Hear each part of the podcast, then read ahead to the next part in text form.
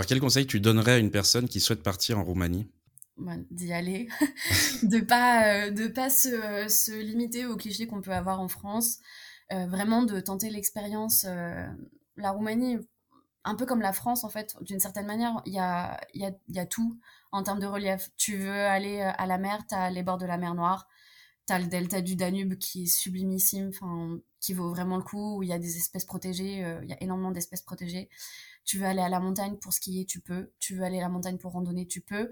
Euh, en plus, tu as du coup différents, euh, différents dénivelés en fait. Donc, euh, si tu veux skier, tu vas à un endroit. Si tu veux aller faire de la rando, tu vas à un autre endroit. Tu veux aller dans des villes, tu peux.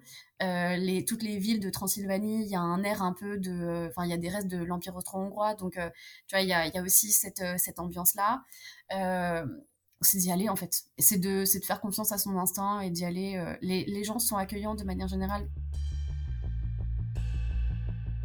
Bienvenue sur le podcast de Haïdé.fr pour mettre en lumière les tendances ainsi que les enjeux culturels et sociétaux des régions de l'Est de l'Europe. Je m'appelle Thibaut Boudot, je suis le fondateur de Haïdé Créative et je vous invite à voyager avec nous de la Grèce à la Russie en passant par les Balkans et l'Europe centrale. Loin des clichés et stéréotypes que beaucoup s'en font, nous allons casser ce rideau de fer culturel qui sépare encore l'Est et l'Ouest de l'Europe car nos pays et régions en pleine mutation regorgent d'initiatives positives. Mais avant de commencer notre voyage, répondons à la question que tout le monde se pose. Que veut dire Haïdé? Il s'agit d'un mot emprunté à la Turquie ottomane, très utilisé dans nos pays, qui signifie allons-y. Alors attachez votre ceinture et embarquez avec nous, destination l'Europe de l'Est.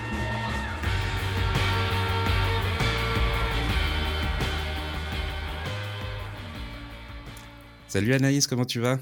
Salut Thibaut, bah, ça va super bien, merci. Et toi? Ça va super, merci. Alors, on va commencer ce nouveau podcast. Donc, euh, qui es-tu et de quel pays vas-tu nous parler? Alors, je suis Anaïs Girard euh, et je vais vous parler aujourd'hui de la Roumanie. Ok. Alors, est-ce que tu peux nous dire juste en quelques mots sur ce que tu fais dans ta vie actuellement? Ouais.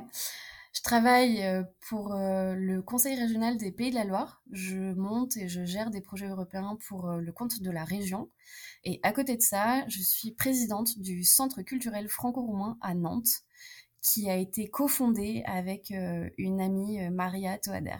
Depuis quasiment deux ans, en juin, on arrive à notre anniversaire de deux ans. Trop bien.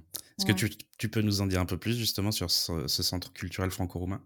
Ouais, le centre, on l'a réfléchi en novembre 2019 à la fin de la saison euh, France-Roumanie qui a été euh, initiée par euh, l'Institut français Paris. Donc tous les ans, l'Institut français met à l'honneur un pays. En 2019, c'était la Roumanie. Il y a eu beaucoup d'événements qui ont été menés sur le territoire Pays de la Loire, région Pays de la Loire, notamment grâce aux comités de jumelage qui sont hyper actifs avec la Roumanie. Et euh, fin 2019, euh, on savait que c'était la fin de la saison euh, et on s'est dit ok, non mais ça peut pas s'arrêter. Il y a eu tellement des événements super, des gros concerts, tant de, groupes roumains en mode hip-hop, rap ou de la musique classique, des expos, des, lectures, vraiment top. Et on s'est dit ok, ça peut pas s'arrêter, il faut qu'on surfe sur cette vague et sur le dynamisme qui a été créé par la saison. Donc bon bah on se lance, on monte un centre culturel. Et en fait, on a la chance à Nantes euh, d'avoir une maison de l'Europe qui, euh, fédère déjà euh, quatre autres centres culturels binationaux, donc allemand, espagnol, britannique et italien. Et on a été très très bien accueillis dans notre démarche, tant par la ville que par, que par la maison de l'Europe. Donc on s'est dit, OK, on se lance. Donc on a créé le centre. Le premier objectif du centre, c'est tout ce qui est valorisation de la culture roumaine. Donc faire connaître la culture roumaine vraiment sous tous les angles artistique, euh, cinématographique, euh, la peinture, euh, la sculpture, la littérature, etc. Et la musique. Et le deuxième, c'est de renforcer le partenariat qu'il y a entre les villes de Cluj, Napoca et de Nantes, puisque les deux villes sont partenaires depuis la fin des années 80, début des années 90. Il y a eu un petit flottement entre 92 et 2007, 2007, entrée de l'Union européenne, euh, entrée de la Roumanie dans l'Union européenne, euh, donc regain un peu de voilà d'intérêt. Il y a eu une semaine de la Roumanie à Nantes qui a été organisée par la Maison de l'Europe, quelques activités. Puis pareil, après c'est redescendu. Et bah, 2018-2019, voilà, ça a repris vraiment, vraiment fortement. Donc, on s'est dit, OK, on, on continue sur, sur cette vague-là. Et en fait, on a terminé toute la démarche officielle en mars 2020. Et on a lancé officiellement le 24 juin 2020, puisque le 24 juin, c'est la journée internationale de la blouse roumaine. Donc on s'est dit que c'était un super symbole. Donc on a associé les deux. Donc dans trois mois, euh, quasiment trois mois, on fête nos, nos deux ans. Voilà. Trop bien. Bon anniversaire en avance. Est-ce que vous avez des projets avec le Centre culturel roumain qui vont arriver? Oui, on a un gros projet euh, le 21 mai. On participe à un festival donc, euh, festival organisé par euh, des étudiants d'une école de communication à Nantes, euh, qui regroupe, en fait, qui a choisi de mettre plusieurs pays à l'honneur et des pays francophones, puisqu'en fait, c'est quelque chose qui a été monté dans le cadre du groupe francophonie de la ville de Nantes.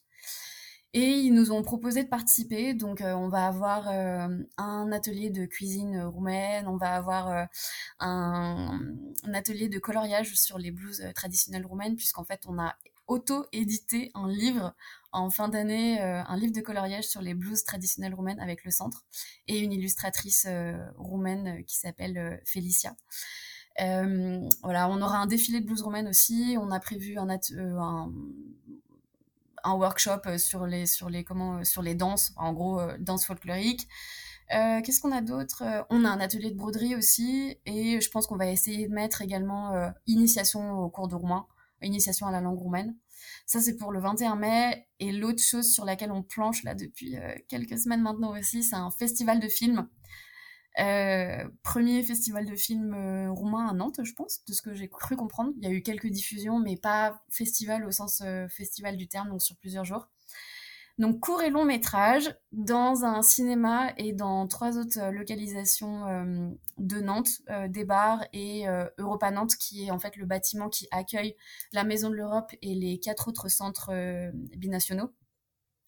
Donc on est en train de travailler sur ça, on planche là avec plusieurs, plusieurs bénévoles, une journaliste, un chargé de projet, le cinéma en question qui va nous accueillir, et puis d'autres d'autres personnes qui se sont greffées au fur et à mesure sur le projet. Donc gros boulot, mais super excité de, cette, de, cette, de ce nouvel événement qui arrive bientôt là, au mois de juin.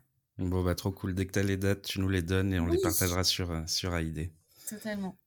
On avait été partenaire, nous, avec AID, de la saison France-Roumanie, qui avait été organisée par l'Institut français. Et c'était cool parce que Jean-Jacques Garnier, qui, euh, qui curatait un peu toute cette, mmh. euh, toute cette saison, avait, euh, avait fait énormément d'événements dans toute la France et puis aussi en Roumanie pour mettre en avant la France. Donc c'est cool de voir que de, de, nouveaux projets arrivent grâce, grâce à cette saison c'est vrai qu'on a eu la chance en Pays de la Loire euh, d'avoir beaucoup d'événements. ma crainte, c'était que tout soit localisé sur Paris, qu'il mmh y ait beaucoup de choses qui soient organisées par euh, l'Institut culturel roumain à Paris et l'ambassade de Roumanie en France. Et en fait, euh, vraiment, les associations, les comités de jumelage se sont emparés de, de ça. Et ils ont fait un travail vraiment de fou sur la région Pays de la Loire. c'était impressionnant le nombre d'événements. Donc, c'est top. Mmh. Ouais, c'était pareil à Lyon aussi. Tous les, tous les gros événements dans toutes les métropoles françaises ont vraiment euh, accueilli cette saison mmh. avec, euh, avec beaucoup de choses, beaucoup d'événements. Donc c'était euh, c'était vraiment cool à voir. Mmh. Une très belle saison. On espère qu'il y en aura d'autres. ouais, moi aussi, j'espère. Mmh. J'espère aussi. Alors, est-ce que tu es originaire de, de, Roumanie? Je me souviens qu'on s'était rencontrés, nous, à Belgrade, en Serbie. Ouais. Mais du coup, tu nous parles de la Roumanie aujourd'hui. Est-ce que tu es originaire de ce pays? Oui, ma mère est originaire de Bucarest. Euh, et mes arrière-grands-parents de Transylvanie. Donc, euh, donc ouais, c'est, je, je, suis binationale. Euh, je parle roumain euh, parce que bah, ma mère nous a parlé roumain quand on était petite avec ma sœur. Donc j'ai deux langues maternelles. Et après, bon, voilà, ma mère est arrivée en 82 en France, donc j'ai fait, j'ai grandi en France, mais je suis, je suis franco-roumaine. Et est-ce que tu y retournes assez régulièrement? Alors, tu vois, j'étais en train de compter et ça fait 4 ans que je suis pas allée. En avril, ça fera 4 ans. Et, et ça me pèse énormément. Et en gros, j'ai prévu mes vacances d'été. Donc là, je pars 3 semaines en Roumanie. Mais on y allait régulièrement quand on était enfant, pour les vacances d'été notamment, pour voir les grands-parents, pour euh, voilà voir la famille. Et euh, moi, j'ai eu la chance d'habiter là-bas entre 2014 et 2015. Et après, j'y suis retournée régulièrement, une à deux fois par an. Et la dernière fois pour Pâques en 2018. Ok, trop cool. Mmh. Qu'est-ce, que, qu'est-ce, que, qu'est-ce qui t'a le plus marqué en Roumanie? L'accueil, la gentillesse, le, ouais, le sens de l'accueil. Enfin, tu peux être euh, perdu dans la montagne, as quelqu'un, tu croises quelqu'un, il te file un coup de main, il te dit ok, bah si t'as besoin de dormir à la maison, euh, tu dors à la maison. Il te fait à manger. Enfin, oh, vraiment, l'accueil. Ça m'a, ça m'a surprise dans le bon sens. Euh, ouais. moi, je me souviens, j'étais à, Bucarest il y a quelques années, on était tombé sur des Roumains qui parlaient français aussi. Ils sont hyper francophones. Il, y a, il y a 4 millions de Roumains qui parlent français en Roumanie. Hein. De... Oui, c'est ça, oui. Oui. Alors, est-ce que tu as trois coups de cœur à nous partager sur la Roumanie? Alors, ouais, j'ai euh, à Bucarest, j'ai le parc euh, Et avant, en fait, le parc Cismigiu, il y a une intersection entre euh, le Cala Victoriei et, euh, une, et le boulevard de la Reine Elisabeth. Et en fait, euh, ce, carrefour est un mix pour moi au niveau de l'architecture qu'il peut y avoir dans Bucarest. On a le cercle militaire euh, qui est euh, plutôt les années 1800. On a un nouveau bâtiment en face qui, est, qui a été entièrement rénové, un, hôtel particulier qui est magnifique avec une belle coupole un peu en style... Alors je, je voilà, pour moi, ça fait un peu byzantin. Euh, et euh, en face, on a euh, un gros bâtiment stalinien de l'époque communiste. Et je trouve que ce, ce carrefour représente totalement le, le côté éclectique, architecturalement parlant, de Bucarest. Je trouve ça vraiment génial. Et quand tu descends un petit peu plus loin, tu as un super parc qui s'appelle Cismigiu, qui est hyper agréable, avec plein de fauteuils individuels en métal qui sont posés. Donc tu peux te poser avec tes copains pour discuter et tout. Et euh, ça donne un peu un poumon vert dans une ville qui est très, euh, qui a un trafic automobile qui est assez, euh, assez dense. L'autre coup de cœur que j'ai, c'est pour Timișoara. C'est une ville que j'ai découvert en 2014, euh, dans laquelle j'avais pas été avec les parents parce qu'on quand on voyageait en voiture, on, passait pas à la frontière là-bas. Et euh, très mignon, vraiment super sympa. En plus, ça a été refait. Euh, il y a eu énormément de travaux d'aménagement qui ont été refaits. Donc, ça a beaucoup évolué sur les dernières années et c'est une ville trop cool, dynamique, avec toute une partie culturelle qui est en train d'émerger très chill en même temps. Euh, enfin, vraiment très sympa. Si vous avez l'occasion d'y aller, euh, c'est top.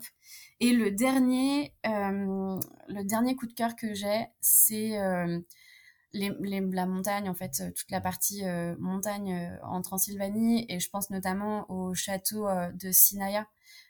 Sinaia, Pelech, le château Pelech à Sinaia, qui est un château dans lequel la famille royale a habité qui est sublimissime, euh, qui est euh, en, les intérieurs sont en bois, enfin vraiment superbe.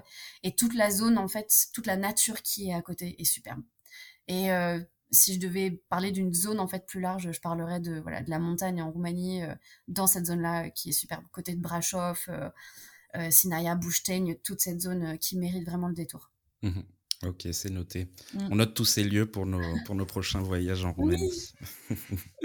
on avait pas mal de podcasts d'ailleurs sur la Roumanie. On avait Anouk qui nous avait présenté notamment Timișoara et toute la ah scène culturelle euh, de la ville. Mm. On avait une Inog aussi qui nous avait fait euh, un podcast sur euh, Cluj-Napoca et Bucarest.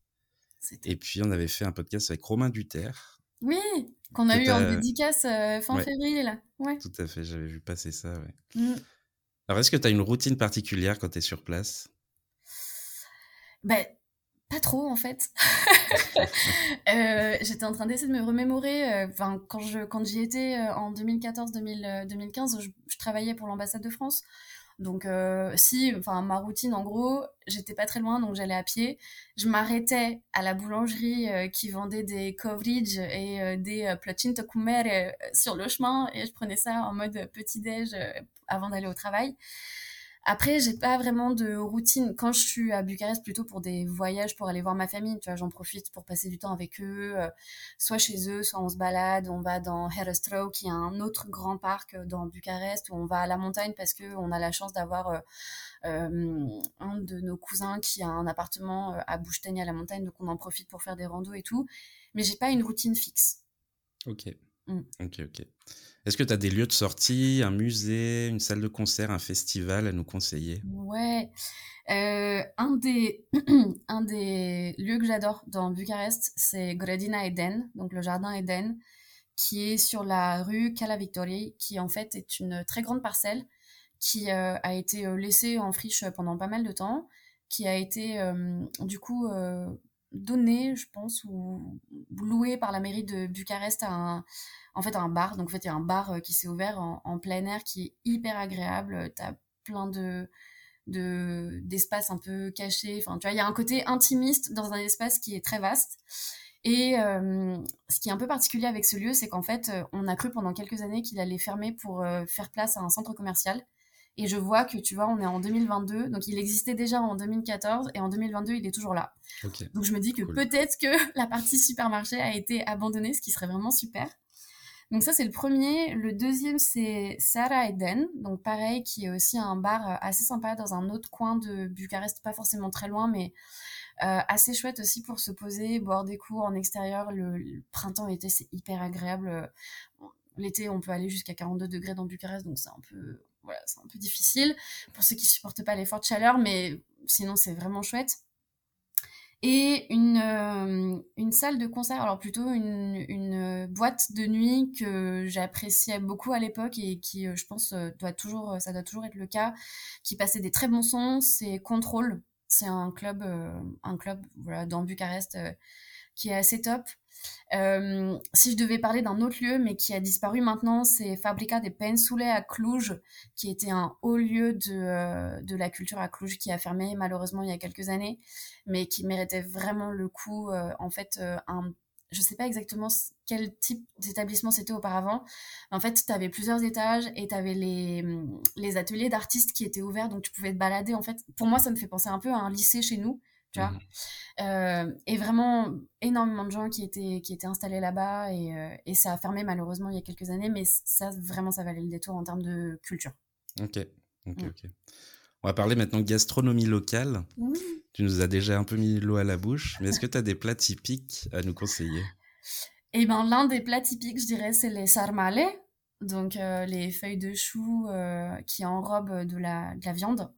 Euh, et qui sont euh, du coup mijotés dans une, dans une sauce pendant plusieurs, euh, plusieurs heures. Ça, c'est un, plat typique de la Roumanie. On peut rajouter la polenta et notamment momolig, on dit momolig cu donc de la polenta avec du fromage. En fait, tu as un fromage de chèvre frais qui est râpé, tu rajoutes un œuf sur ta polenta. Enfin, j'en ai l'eau à la bouche rien que d'y penser. et en dessert, bah, les platines tocumere, donc en fait euh, de la, de la pâte, euh, pâte feuilletée avec à l'intérieur une compotée euh, de pommes, excellent, ou et ou les papanaches, qui sont des petits beignets qui généralement sont agrémentés d'une sour cream, enfin une crème, c'est pas de la crème fraîche, c'est un mix entre la crème fraîche et la crème liquide, mais mmh assez pas sucré, vraiment une base euh, assez neutre. Et en fait, tu rajoutes par-dessus euh, de la confiture de, euh, de cerises amères ou généralement de la cerise amère. c'est trop bon. du coup, comment on peut rencontrer des locaux sur place? Est-ce qu'il y a une rencontre qui t'a particulièrement marqué Alors, moi j'ai trouvé que les Roumains étaient assez faciles d'accès. Mmh euh, clairement, euh, tu vois, tu m'as, enfin, là, en réfléchissant à une rencontre, c'est pas, c'est un truc qui m'a marqué, mais euh, même si j'ai plus de contact avec eux aujourd'hui ou très peu, en fait, je me suis, j'ai été fascinée de voir quelle facilité c'était en fait de pouvoir rentrer en contact avec des locaux. Et bah, j'étais dans un bar qui est à côté de l'ambassade, donc qui s'appelle le A1, pareil très sympa, assez chill un peu hipster, faut se l'avouer. Euh, et euh, je sais pas, on était en train de discuter. Enfin, moi, j'étais toute seule, je devais être en train de prendre un café. Il y avait un groupe de Roumains qui était en train de discuter et tout. Et à un moment donné, il y en a un qui est allé au bar. On s'est retrouvé au bar pour commander et on a commencé à discuter. Et je suis rentrée en contact avec toutes les personnes du coup qui étaient à sa table. Et en fait, je me suis rendu compte au fur et à mesure des discussions qu'il y en a dans le lot qui étaient très impliqués dans tout ce qui était euh, préservation du delta du Danube, donc enfin tous les collectifs qu'il peut y avoir autour de ça. Et l'autre, elle bossait pour la euh, Romanian euh, Design Week, ou euh, ouais, Romanian Design Week. Et donc hyper intéressant, des rencontres fortuites, qui, marquent encore, enfin, huit ans après. même si je, je, les suis toujours sur les réseaux sociaux, on n'est pas resté forcément en contact proche, mais j'ai trouvé que du coup il y avait une certaine facilité à rentrer en contact avec eux. Donc dans des bars, dans des bibliothèques, enfin dans des librairies, pardon. Euh, je sais pas, vraiment un contact facile. Ouais, puis même si tu es perdu dans la ville ou quoi, les gens vont facilement venir mmh. euh, venir t'aider, te donner des conseils ou si tu cherches ton chemin. Mmh. Totalement. Mmh. Bah ça va avec euh, l'accueil, euh, enfin tu vois ce qu'on disait tout à l'heure, hein, le sens de l'accueil quoi. Ouais, tout à fait. Alors quel conseil tu donnerais à une personne qui souhaite partir en Roumanie? Bah, D'y aller, de pas de pas se, se limiter aux clichés qu'on peut avoir en France, vraiment de tenter l'expérience la Roumanie, un peu comme la France, en fait, d'une certaine manière, il y a, y, a, y a tout en termes de relief. Tu veux aller euh, à la mer, tu as les bords de la mer Noire, tu as le delta du Danube qui est sublimissime, qui vaut vraiment le coup, où il y a des espèces protégées, euh, il y a énormément d'espèces protégées. Tu veux aller à la montagne pour skier, tu peux. Tu veux aller à la montagne pour randonner, tu peux. Euh, en plus, tu as du coup différents, différents dénivelés, en fait. Donc, si tu veux skier, tu vas à un endroit. Si tu veux aller faire de la rando, tu vas à un autre endroit tu veux aller dans des villes, tu peux. Euh, toutes les villes de Transylvanie, il y a un air un peu de... Enfin, il y a des restes de l'Empire austro-hongrois, donc euh, tu vois, il y a, aussi cette, euh, ambiance-là. c'est d'y aller, en fait. C'est de, de faire confiance à son instinct et d'y aller. Les, les, gens sont accueillants de manière générale, donc en fait, en principe, on ne peut passer qu'un bon moment. En plus de ça, les Roumains parlent bien anglais. Il y en a, il y en a certains qui sont francophones. Mais euh, l'anglais est hyper répandu, notamment dans la jeune, euh, dans la nouvelle génération, et enfin dans nos âges, tu vois, la trentaine, euh, ils parlent tous anglais, donc tu peux te, tu peux te débrouiller. Et, et voilà, super accueillant, quoi. Oui. Alors, comment de ton côté tu prépares tes voyages? Alors, bon, pour la Roumanie, c'est un peu, c'est un, un, peu différent si je vais euh, donc si je vais sur Bucarest euh, je prépare euh, pas trop. Par contre là tu vois par exemple pour les trois semaines qu'on va faire avec une copine cet été bah en fait on regarde quels sont les sites d'intérêt on voit aussi là où on est des amis pour aller faire enfin pour en profiter en même temps et aller dire bonjour. Mais en fait on prend les sites qu'on qu'on n'a jamais fait. Par exemple moi j'ai pas fait tout ce qui est les bains Herculean, enfin donc en gros les termes euh, dans le sud-ouest de la Roumanie, vers euh, vers euh, Tournou-Sévérine, vers tu vois les portes de fer qui sont en fait à la frontière avec la avec la Serbie, toute cette zone que j'ai pas fait. En fait, on sélectionne les zones qu'on n'a pas fait, dont on a beaucoup entendu parler, qui qui méritent d'aller d'aller voir. Euh, là, on va partir en voiture, donc on fait aussi le trajet via euh, Google Maps et via Michelin. Euh, et après, on regarde dans les guides, on fait, on fait appel aux copains aussi, tu vois, en mode Ah, bah, on a pensé à ça, est-ce que tu peux nous filer des contacts? Donc voilà, un peu, on essaye toutes, le, toutes les sources qu'on peut, qu'on peut avoir. mais les guides aussi, enfin, les guides touristiques type. Lonely Planet, le guide Michelin, le Routard, qui sont vraiment hyper complet. En plus, il y a des éditions, des, des, nouvelles éditions régulièrement, donc ils sont à jour euh, dans les, euh, dans les hébergements, notamment, tu vois, là, par exemple en montagne, dans le nord, euh, dans le nord de la Roumanie. Ben, pour trouver une chambre d'hôte, enfin voilà, il faut, faut un peu chercher. Donc tu te dis, bon, déjà, c'est une première base pour trouver des, des infos, quoi. Ok. Mm. Et quand tu voyages en dehors de la Roumanie, ouais, tu vas plutôt sur des guides comme ça? Ouais, euh, plutôt sur des guides. Et après je te dis je, je fais vachement confiance aux gens. Donc ça veut dire que euh, je vais aller en fonction du pays je vais aller regarder euh, qui a habité là-bas ou qui a déjà voyagé là-bas. Et t'envoies un petit message bon bah du coup j'ai prévu d'aller là est-ce que tu peux me faire des recos qu'est-ce qui est absolument à voir sur ton temps imparti bien évidemment tu vois puisque tu planifies aussi comme ça. Dans un temps imparti, genre c'est quoi ton top, ton top 5, si t'as un peu plus de temps, ton top 10, et puis euh, tu fais des demandes, enfin tu as d'avis et de recommandations pour des restos, pour des hébergements, etc. On a la chance, enfin je pense, enfin comme toi, d'avoir beaucoup d'amis qui voyagent, enfin d'être hyper mobile aussi, enfin on a cette chance-là. Donc c'est aussi facile de trouver des gens qui ont été à droite à gauche et c'est ça qui est chouette aussi quoi. Oui. Et du coup en voiture, il y en a pour combien de temps? Pour aller jusqu'en Roumanie? Ouais. Euh, pour arriver jusqu'à la frontière, euh, la frontière avec euh, la Hongrie, parce qu'on va passer par la Hongrie, t'as je pense, 24 heures, un truc dans le genre. Nous, on faisait, tu vois, quand on, quand on allait sur Bucarest, à l'époque avec les parents, on traversait la Roumanie en 9 heures. Donc en gros d'un bout à l'autre pour aller jusqu'à Bucarest. Et on faisait le voyage en trois étapes. On s'arrêtait soit en Allemagne, soit à Vienne, après à Budapest, et après on réenchaînait la dernière partie. Donc euh, non, non, c'est long. D'un bout à l'autre, en gros, euh, Nantes, euh, Nantes, Bucarest, tu dois avoir ouais, 24 bonnes heures, je pense. Faut que je, regarde exactement, mais... Ouais. Et du coup, tu as prévu, as prévu des, des arrêts aussi, là, cette fois? Ouais, Ouais, ouais. À l'aller, on va passer plutôt par euh, l'Autriche et la Hongrie, et au retour, on va essayer de faire euh, Slovénie-Italie. Yes. J'ai encore jamais été en Slovénie, euh, du coup, j'ai vu qu'il y avait moyen de passer par la Slovénie, donc je pense qu'on va faire ça. Ouais, et puis ça vaut le coup, la Slovénie. Oh, superbe. Des photos que j'ai vues, superbe. Ah, mais si J'ai fait une étape de deux heures à Ljubljana, j'ai adoré. Mais à Noël. Ah oui, en plus, mm. ouais. Mm. Pas mal. Ouais. Nice. Euh, qu'est-ce qu'on peut trouver dans ton sac à dos?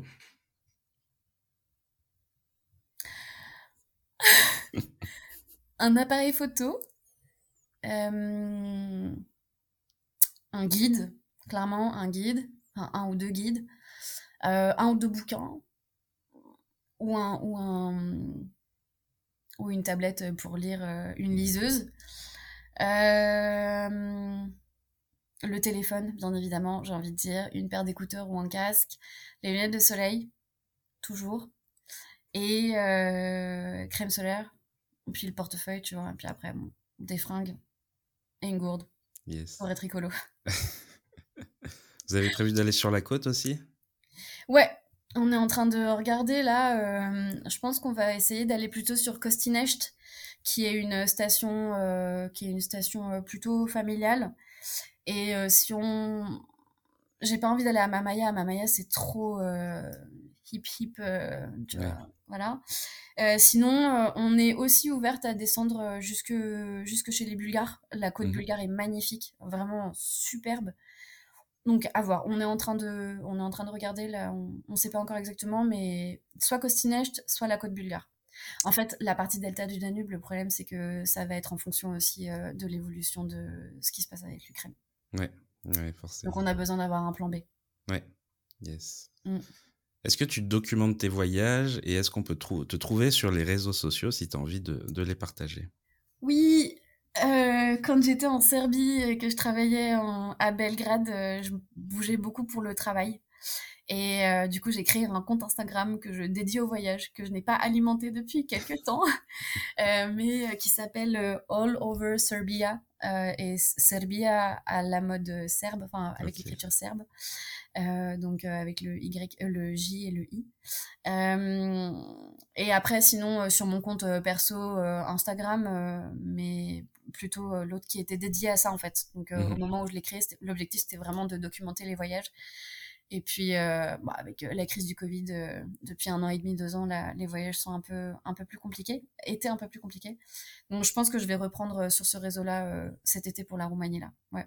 Top. Et eh ben, on ira suivre tout ça. On mettra aussi en description, du coup, le, le lien vers ce compte Instagram. Merci. du coup, tu voyages beaucoup. est-ce que ça t'est venu tard ou est-ce que ça t'est venu dès que tu étais jeune? Enfin, non. Du coup, ça t'est venu dès que tu étais bah, jeune parce que... Oui et non, en fait, euh, je... on faisait beaucoup de... Enfin, ce que je te disais, on allait régulièrement en Roumanie en voiture avec les parents. Après, euh, voyage, voyage, c'est-à-dire la découverte du reste de l'Union, enfin de l'Europe et du monde, euh, c'est arrivé... Non, j'allais dire tardivement, mais en fait, non, je peux pas dire tardivement parce que les premiers voyages, tu vois, on partait en Allemagne. Mon père travaillait pour une entreprise allemande. il a il a vécu et il a en Angleterre et il a vécu en Allemagne. Donc il avait encore pas mal de contacts euh, du, du, fait de ces de ça, de ces séjours-là, plutôt longs séjours d'ailleurs. Euh, donc on allait régulièrement en Allemagne, en Angleterre. Donc j'ai commencé euh, sur les coups de 10 ans, je pense, à voyager avec les parents. Et après, par contre, on allait, j'allais dire, on allait toujours aux mêmes endroits. En gros, on allait en Angleterre, en Allemagne et en Espagne. Et après, moi, j'ai vraiment commencé la partie voyage euh, solo ou euh, avec des amis euh, en 2012. Et le déclencheur, ça a été un voyage qu'on a fait à Rome avec ma mère et ma sœur. Et en fait, à partir de ce moment-là, je me suis rendu compte en faisant les comptes là il y a quelques années que, en fait, c'est à ce moment-là que je, j'ai vraiment commencé à voyager, donc à découvrir les autres pays de l'Union européenne, à aller un peu plus loin dans des zones qu'on connaissait pas du tout, euh, et finalement pas tant en famille que ça, plus moi ou avec des potes, enfin solo ou avec des potes. Ouais. Après, tu vois, j'ai jamais mis les pieds en Asie, euh, j'ai fait principalement l'Union européenne, Europe, Union européenne. J'ai eu la chance d'aller à Moscou et à Saint-Pétersbourg il, y a, il y a trois ans, et euh, j'ai fait Canada, enfin Québec, et Boston. Tu vois, donc pareil, je considère même pas que j'ai fait ni le Canada ni les États-Unis quand tu fais qu'une seule partie euh, de ces territoires qui sont immenses. Mmh. Bon, plein de choses à découvrir. C'est clair. Est-ce qu'il y a une série, un film, une vidéo ou un livre qui te, qui te donne envie de voyager ou qui t'a donné envie de, voyager? Euh, Des livres, il y en a pas mal. Euh, il y a notamment Sylvain Tesson, euh, il y a eu euh, aussi, euh, je sais, j'ai plus l'auteur en tête. Je pense que ça doit être Laura Adler, mais je suis pas sûre. Les femmes, les femmes voyagent que j'ai lu récemment, qui était pas mal. après, pas tant que ça, en fait. Enfin, si, j'exagère. Ok, je regarde beaucoup de dramas, mmh donc des trucs coréens. Et j'avoue, j'avoue, ça m'a donné envie d'aller en Corée du Sud et d'aller voir comment c'est dans la réalité des choses. Après, sur le reste du monde, en fait, je suis assez inspirée par, euh, les comptes Instagram, euh, notamment euh, les comptes de photos qui font beaucoup de voyages. Et en fait, c'est plutôt ça qui m'inspire. Par contre, une série que j'ai adorée et qui m'a donné envie d'aller en Roumanie, mais pas, pas tant pour la partie voyage que plutôt pour la vie locale et tout, c'est Hackerville. c'est une série HBO HBO Europe, je crois, euh, qui est sur euh, ben, des hackers en Roumanie en fait et comment ils arrivent à hacker une banque en Allemagne. Et c'était top en fait de bah, déjà de voir euh, cette série qui est qui est produite et qui a été tournée en Roumanie et à côté de ça de voir en fait quelles sont les dynamiques, tu vois. En fait là ils, mettent Timișoara en avant mais Cluj c'est une c'est une ville dans laquelle il y a énormément de c'est la c'est la Silicon Valley de l'est quoi. Mmh donc euh, ça, j'ai trouvé ça, j'ai trouvé ça chouette. Ok, top. On ira voir aussi euh, tout ça. Ok. Euh, si je te dis le mot Haïdé, ça te fait penser à quoi? Allez, on y va. Et tu sais que je le dis, mais ça m'arrive en fait de le dire alors que mes potes, enfin ici, sont pas pas du tout d'Europe de l'Est, ils ont quasiment jamais voyagé dans ces zones-là et tout. Genre Haïdé, allez, on y va. Ça va commencer à rentrer dans les têtes à la place de aller ou J'essaye petit à petit. Moi aussi, ouais. Euh, du coup, j'avais une question, mais tu y as déjà répondu. Tu fais partie des passionnés d'Europe de l'Est. Comment t'es venue cette passion Mais t'est venu grâce à la famille, en fait. Ouais, bah oui, oui, effectivement, ça joue une part euh, importante. Après, tu vois, c'est marrant parce que euh, ma sœur, donc, enfin, on a grandi ensemble. Enfin, on a, on n'a pas le même parcours professionnel, mais on a eu la même vie familiale. Euh, elle est pas du tout, euh, elle est pas du tout attirée par ça, quoi. Moi, je pense que j'ai vraiment cultivé. Euh, en fait, je, je, voulais comprendre. Je voulais comprendre quelles étaient les origines de ma mère, comment ça se passait en Roumanie. En fait, j'avais, j'avais besoin, je pense, de comprendre pour la comprendre elle Mmh et, euh, et arrivé là-bas, en fait, euh, bon, en plus, j'avais 24 ans, j'étais jeune, je venais de terminer mon master, j'avais la chance de travailler, mais en même temps, j'étais impliquée dans des assos étudiantes là-bas. Donc, en fait, j'avais les deux, les deux mondes, tant le monde étudiant où tu fais la fête et le monde euh, professionnel, puisque c'était quand même le monde professionnel. Donc, en fait, tu vis une expérience, euh, les deux expériences en même temps, et c'était génial. J'ai adoré, et en fait, ça m'a donné envie de découvrir le reste de l'Europe de l'Est que je connaissais très mal. Euh, si je dois être complètement honnête, au moment où j'ai candidaté sur mon poste en Serbie, euh, il a quand même fallu que je regarde sur la carte exactement où c'était, hein. Donc c'est pour te dire, pour quelqu'un qui connaît l'Europe de l'Est, euh, c'était quand même pas si clair. Et en fait, plus tu rentres dedans, je pense, enfin, plus tu arrives dans ces pays-là, plus tu as envie d'en savoir. Ne serait-ce que sur la partie géopolitique, sur l'histoire, etc. Il y a encore mmh. énormément de choses qui se passent en ce moment qui sont liées euh, à des conflits qui sont bien plus anciens. Enfin, c'est une zone euh, qui, euh, qui est très riche à, à tellement de niveaux qu'en fait, tu cesses jamais de découvrir des choses. Et je pense que c'est ça, en fait. J'ai mis un pied dedans et en fait, c'est un, un engrenage ouais, puis on n'en parle pas beaucoup, donc il faut vraiment aller, euh, aller chercher pour s'y intéresser mmh. et tout. Ouais, mmh. totalement. C'était comment justement ces expériences en ambassade, euh, à la fois en, Roumanie et en Serbie? C'est un monde à part. C'est un vrai microcosme.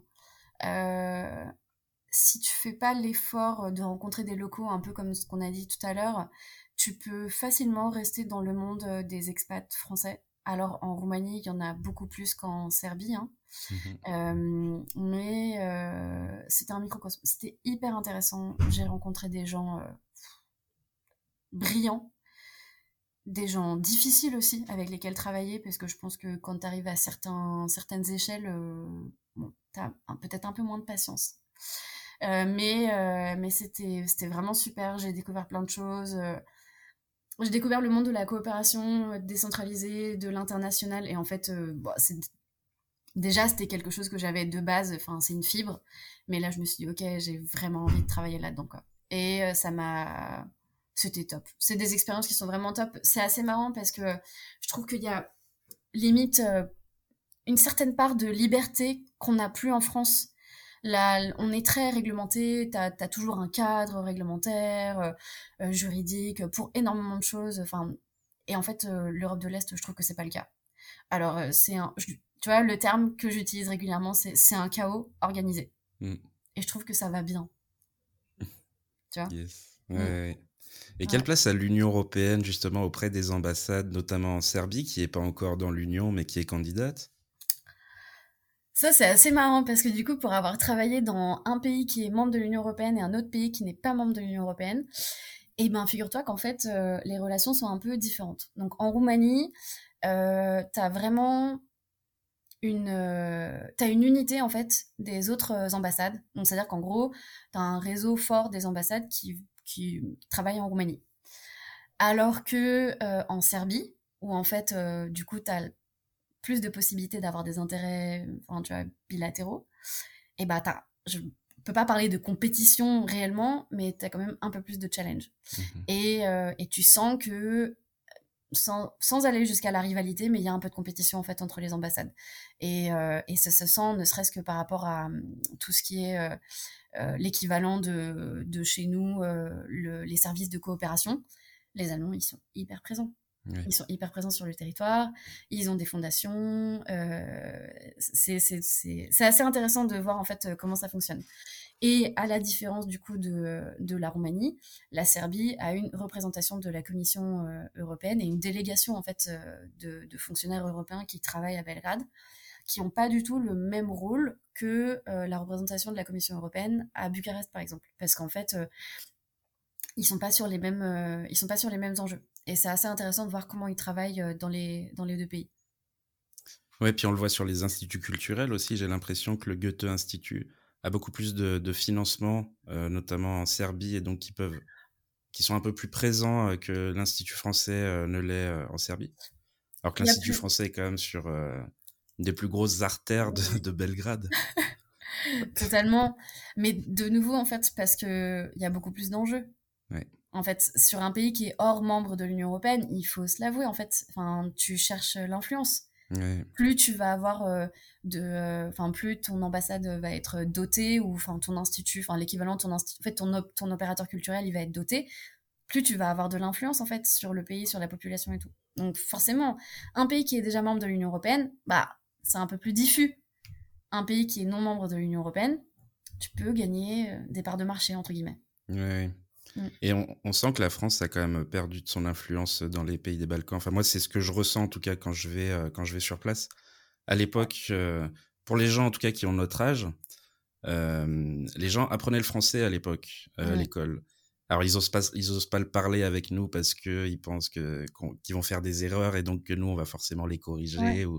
Donc c'est pour ça qu'ils ont un peu, un peu honte ou peur de parler, de parler français. Enfin, en tout cas, moi, c'est comme ça que, que, je l'ai vécu sur place. Et, euh, et aujourd'hui, la jeune génération n'apprend plus du tout le français, enfin, quasiment plus. Très peu, ouais, très peu. C'est vrai, effectivement, on a perdu au profit de, euh, au profit de l'anglais et au profit de l'allemand, il faut aussi se l'avouer. Hein. Mais en fait, c'est assez marrant parce que euh, L'anglais, alors bon, l'anglais, j'en parle même pas parce qu'en fait, mmh. enfin, l'anglais, ok, bon, c'est comme ça. Enfin, de toute façon, le monde est globalisé et tout.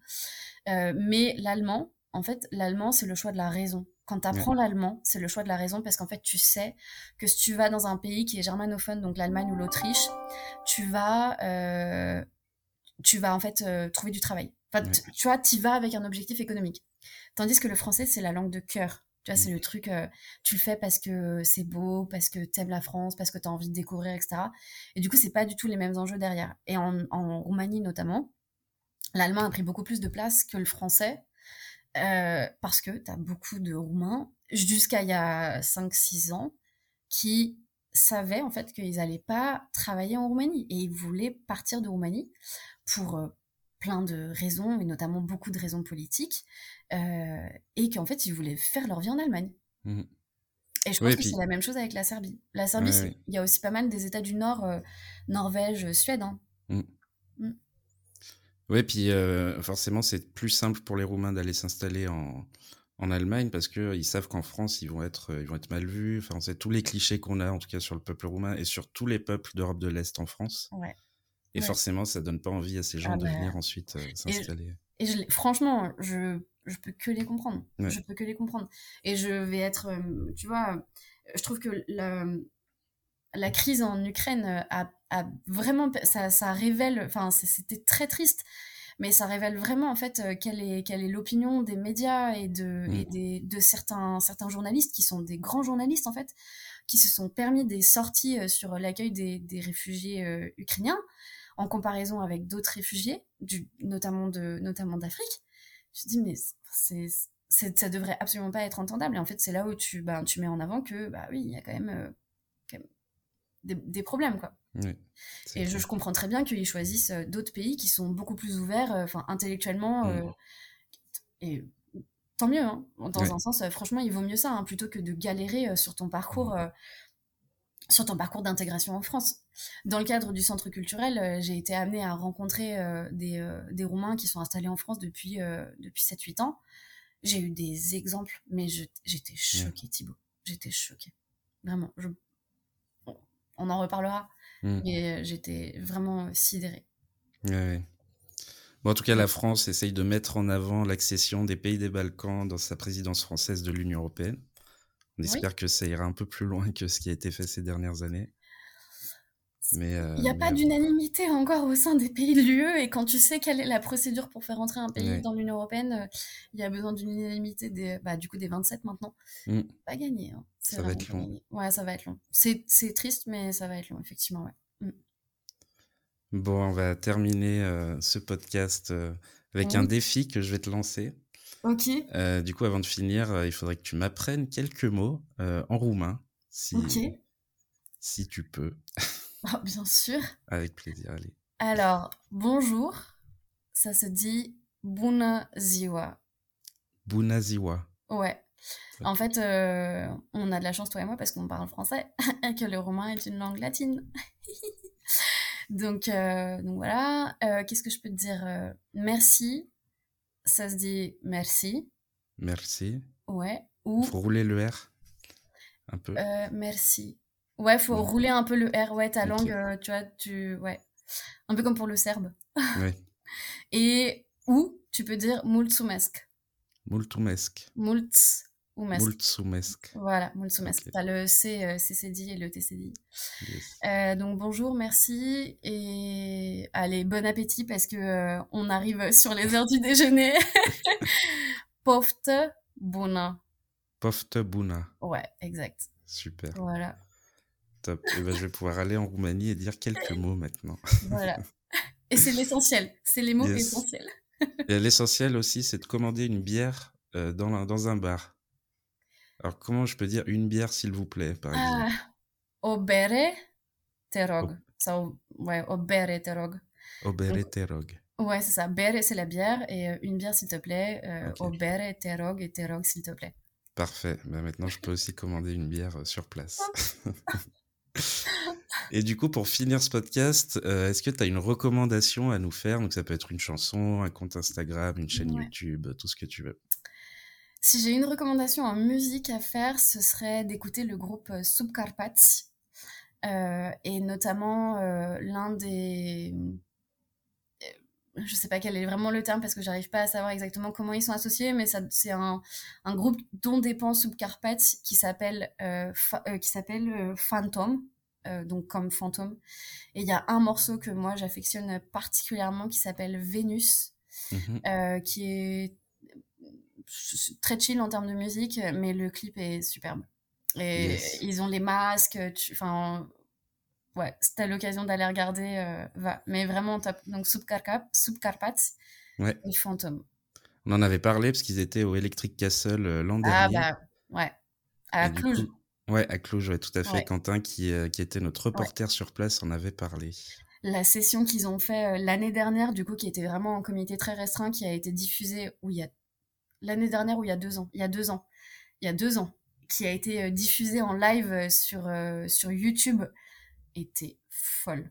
J'ai encore des souvenirs de cette, de cette soirée où j'étais avec Maria chez elle, on avait le vidéoprojecteur, on, avait, euh, on était en train de chanter à tue-tête dans son appartement de 40 mètres carrés. Et c'était juste, euh, c'était une expérience euh, vraiment chouette à distance, tu vois, mais c'était vraiment top. Et effectivement, ils sont passés, ils sont passés à Electric Castle. Mais c'est un groupe qui passe régulièrement parce qu'ils sont très connus. Et là, j'ai vu qu'en ce moment, ils sont à Londres pour un festival aussi. Mais très très très bien. Et ils mixent euh, avec de la musique traditionnelle aussi. Ils ont certains morceaux avec euh, euh, Colin Han, qui est un, un, génie de la musique traditionnelle. Il joue avec plein d'instruments, enfin avec des flûtes, mais des flûtes très anciennes. Enfin, ouais. Top. Bon, bah top. Bah, je rajouterai pareil le lien vers la vidéo sur le, dans la description. Chouette. Bah, merci beaucoup Anaïs.